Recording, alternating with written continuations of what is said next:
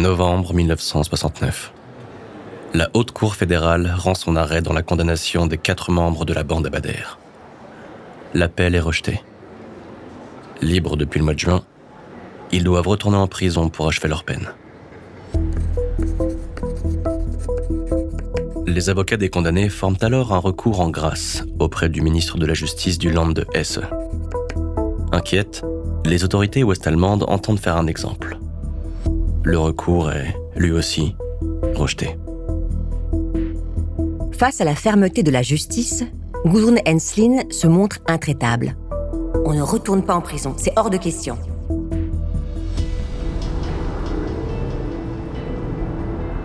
Dans une voiture volée, Andreas Bader, Gudrun Henslin et les deux autres condamnés quittent Berlin et se rendent à Hanau grâce à l'aide de complices. Là, un autre véhicule les attend et les conduit à Saarbrücke. Puis, un contact les aide à passer la frontière française et à se cacher à Forbach, en Lorraine. Enfin, ils trouvent refuge à Paris, dans l'appartement de l'écrivain Régis Debray. Ancien compagnon de route de Che Guevara, le philosophe est alors détenu en Bolivie, où il a été condamné à 30 ans de prison.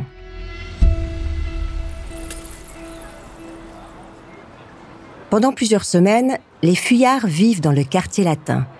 Ils se prennent en photo à la terrasse de café.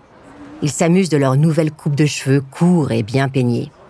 Toutefois, Bader ne tient pas en place. Il a besoin d'action.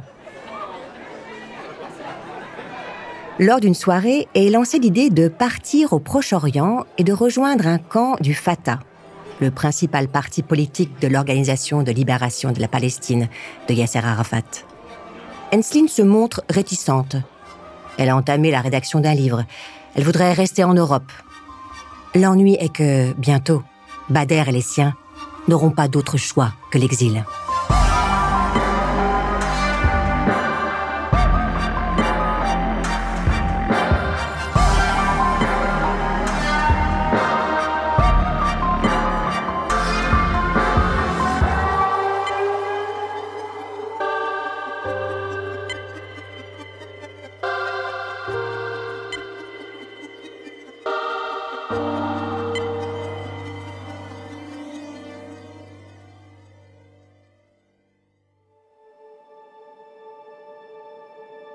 Sans la surveiller de très près, la police garde un œil sur Ulrike Meinhof.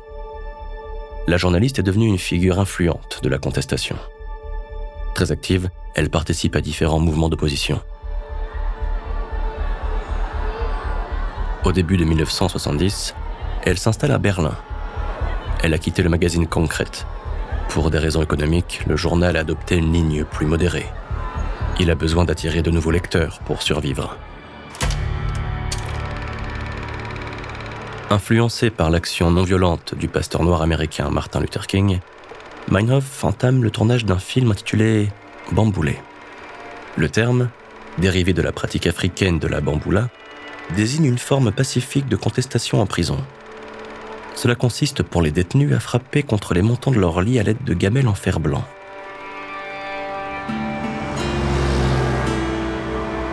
Février 1970.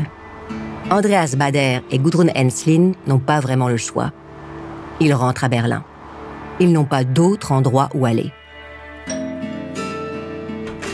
Quand ils sonnent à la porte, Ulrike Meinhof ne les accueille pas à bras ouverts. Elle leur offre malgré tout l'hospitalité.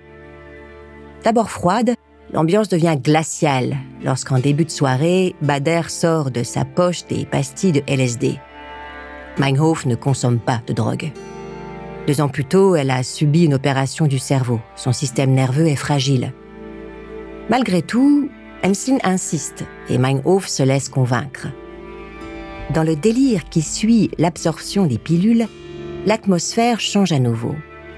Pendant plusieurs heures, Enslin explique à Bader et Meinhof que la lutte armée et la violence meurtrière peuvent se justifier dans certaines conditions. Enslin et Bader passent deux semaines dans l'appartement d'Ulrike Meinhof. Ils reprennent contact avec Peter Urbach. L'agent du contre-espionnage chargé d'infiltrer les réseaux de gauche propose de leur fournir des armes. Des pistolets de la Seconde Guerre mondiale conservés dans une caisse en bois. Le problème est que la caisse est enterrée dans le cimetière de Bukov, un village situé à une cinquantaine de kilomètres de Berlin, en territoire est-allemand.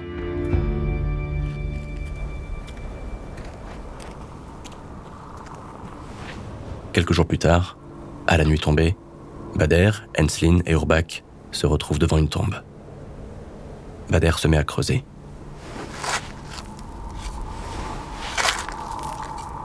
Au bout d'une demi-heure d'effort, il se rend compte qu'il n'y a rien.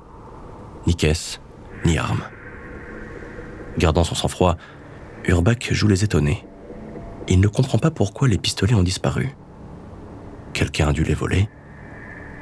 En colère, Bader et Enslin retournent dans leur voiture et rentrent à Berlin. Ils laissent Urbach se débrouiller. Il est 3h15 du matin. Bader a déposé Enslin dans une planque. Alors qu'il roule sur une artère du sud de la ville, une patrouille de police l'arrête. Contrôle d'identité. Le piège imaginé par Urbach se referme. Bader est conduit au commissariat voisin et de là à la prison de Berlin-Tegel pour y purger le reste de sa peine. Dans les semaines qui suivent, Ulrike Meinhof rend cinq fois visite à Andreas Bader. Le 30 avril, elle adresse au gouvernement de Berlin-Ouest la lettre d'un éditeur précisant qu'elle doit s'entretenir avec le détenu pour la rédaction d'un ouvrage biographique. Le gouverneur refuse la demande. L'avocat de Bader fait jouer ses relations et le gouvernement finit par accepter une rencontre entre la journaliste et le prisonnier. Une seule entrevue, précise-t-il. Trois heures dans les locaux de l'Institut des sciences sociales, un centre de recherche abrité par l'Université libre de la ville. Le rendez-vous est fixé au 14 mai à 9h. Cela laisse moins de deux semaines pour organiser l'évasion.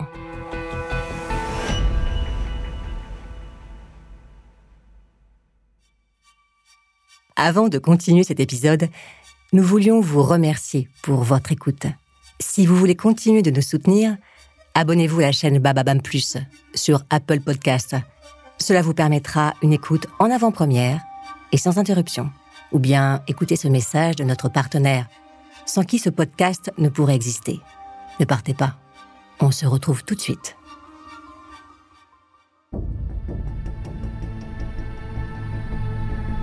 14 mai 1970, prison de Tegel.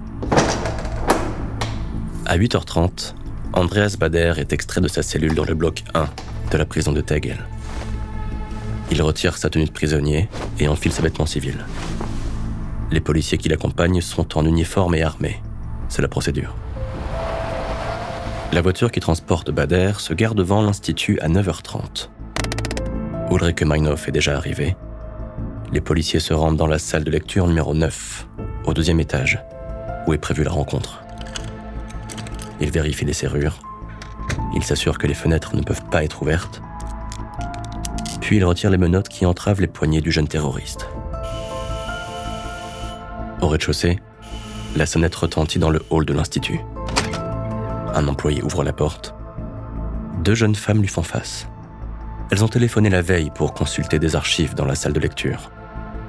L'employé leur indique que les consultations sont prévues pour l'après-midi. Les documents qu'elles ont demandés ne sont pas encore disponibles. Les deux femmes disent qu'elles vont patienter et s'installent à une table dans le hall. Au deuxième étage, Bader et Meinhof sont engagés dans une discussion animée. Ils fument clope sur clope. Ils semblent en désaccord. Du coin de l'œil, ils observent le flic chargé de les surveiller. Leur stratagème fonctionne. Ils donnent vraiment l'impression qu'ils sont en train de s'engueuler.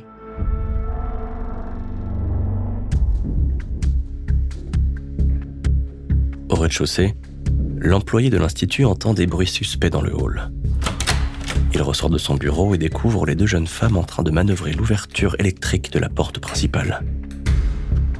Avant qu'il n'ait le temps d'intervenir, un homme portant une cagoule fait irruption, suivi par une autre femme, le visage masqué, elle aussi. L'homme brandit un pistolet Beretta, muni d'un silencieux, et fait feu. Blessé, l'employé parvient à regagner son bureau et active la fermeture électrique des portes. Les quatre assaillants se précipitent vers la salle de lecture numéro 9. C'est une attaque hurle l'une des jeunes filles.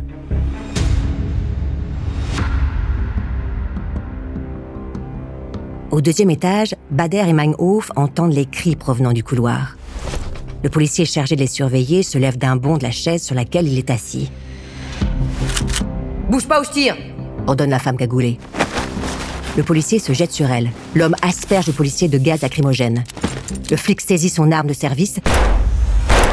Aveuglé, il tire deux coups de feu au hasard. Les balles arrachent des morceaux de plâtre dans le mur du couloir. Bader se précipite hors de la salle de lecture. Il court jusqu'à une fenêtre, manœuvre la poignée et saute du deuxième étage. Derrière lui, Ulrike Meinhof saute à son tour, aussitôt suivi par les quatre membres de la bande. Devant l'institut, deux voitures les attendent. Les moteurs rugissent. Quand les renforts arrivent, les fuyards sont déjà loin.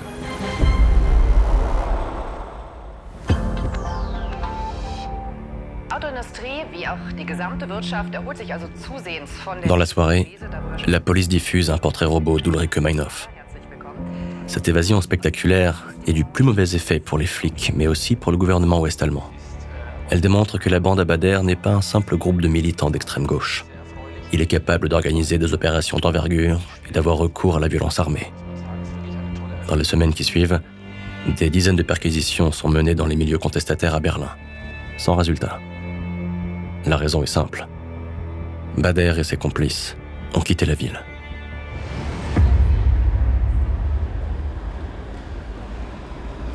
21 juin 1970. Quartier de Neukölln. Il est 6h30 du matin. Bader, Ensling et Meinhof montent dans la ligne 6 du métro qui dessert la station de Friedrichstrasse, à Berlin-Est.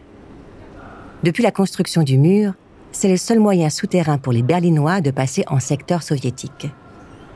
Les Vopos, les gardes frontières est-allemands, se montrent peu regardants quand ils contrôlent les faux passeports des trois fugitifs.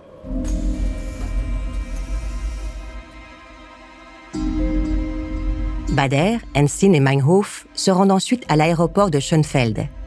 Ils embarquent à bord d'un avion à destination de Damas, en Syrie. Sur place, ils sont récupérés par un de leurs contacts palestiniens. En voiture, ils rejoignent Amman, la capitale de la Jordanie.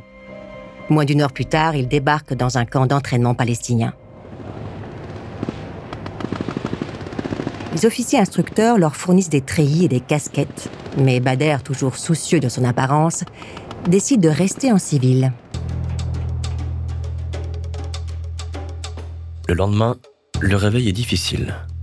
6 heures du matin. Une tasse de thé noir, quelques morceaux de pain et c'est le début des exercices. Jogging, tir sur des cibles et maniement de Kalachnikov. Le responsable du camp s'appelle Abu Hassan, il est le chef militaire du Front populaire de libération de la Palestine, une organisation paramilitaire responsable de plusieurs détournements d'avions. Peu habitués à la discipline, Bader et les autres sont soudain confrontés à la réalité d'une résistance armée et à une culture dont ils ignorent tout. Ensign et Meinhof bronzent nus sur le toit des bâtiments qu'elles occupent. Les Fedaïn, les combattants palestiniens, sont à la fois gênés et troublés. S'ensuivent des tensions et des disputes. Très vite, les Palestiniens comprennent qu'ils se sont trompés sur ces touristes qui seraient mieux sur les plages de Beyrouth. Le groupe est renvoyé à Berlin. Bien que malheureuse, l'expérience jordanienne n'a pas été inutile. Dans le désert, Bader et sa bande ont appris une chose essentielle. Ils doivent s'organiser et recruter des sympathisants.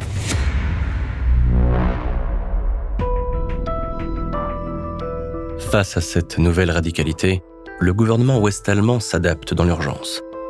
Le Bureau fédéral d'enquête criminelle, le BKA, quitte Bonn, la capitale ouest-allemande, pour s'installer en région, à Wiesbaden.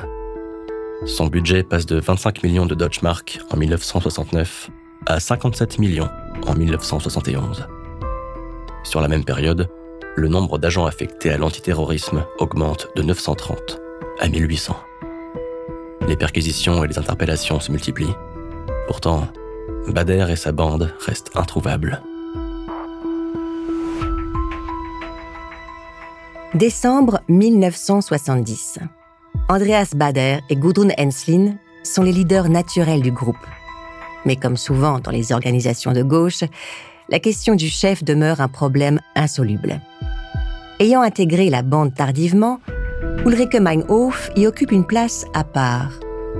Intellectuelle, disposant d'un solide bagage politique, elle se montre régulièrement critique à l'égard des décisions prises par le duo Bader-Enslin. Nous devons mieux nous préparer. Quand on débarque dans un endroit, il faut connaître le terrain. Nous devons mener un travail collectif en amont, explique-t-elle lors d'une réunion.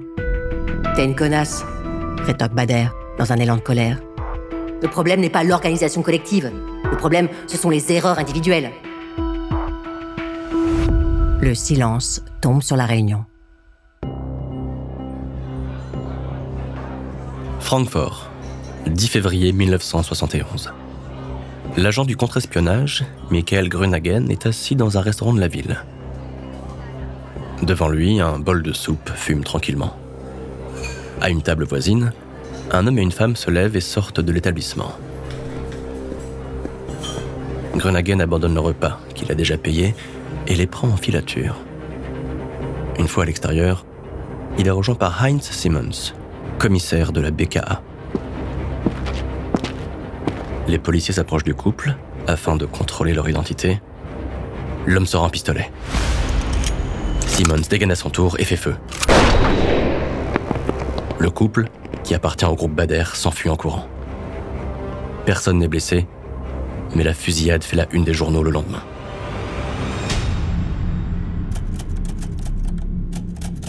L'incident marque un basculement. D'abord, le groupe change de nom. Il devient la Rote Armee Fraktion, la fraction armée rouge. Ensuite, Ulrike Meinhof rédige un manifeste fixant les lignes idéologiques de l'organisation. Le texte s'intitule Concept d'une guérilla urbaine.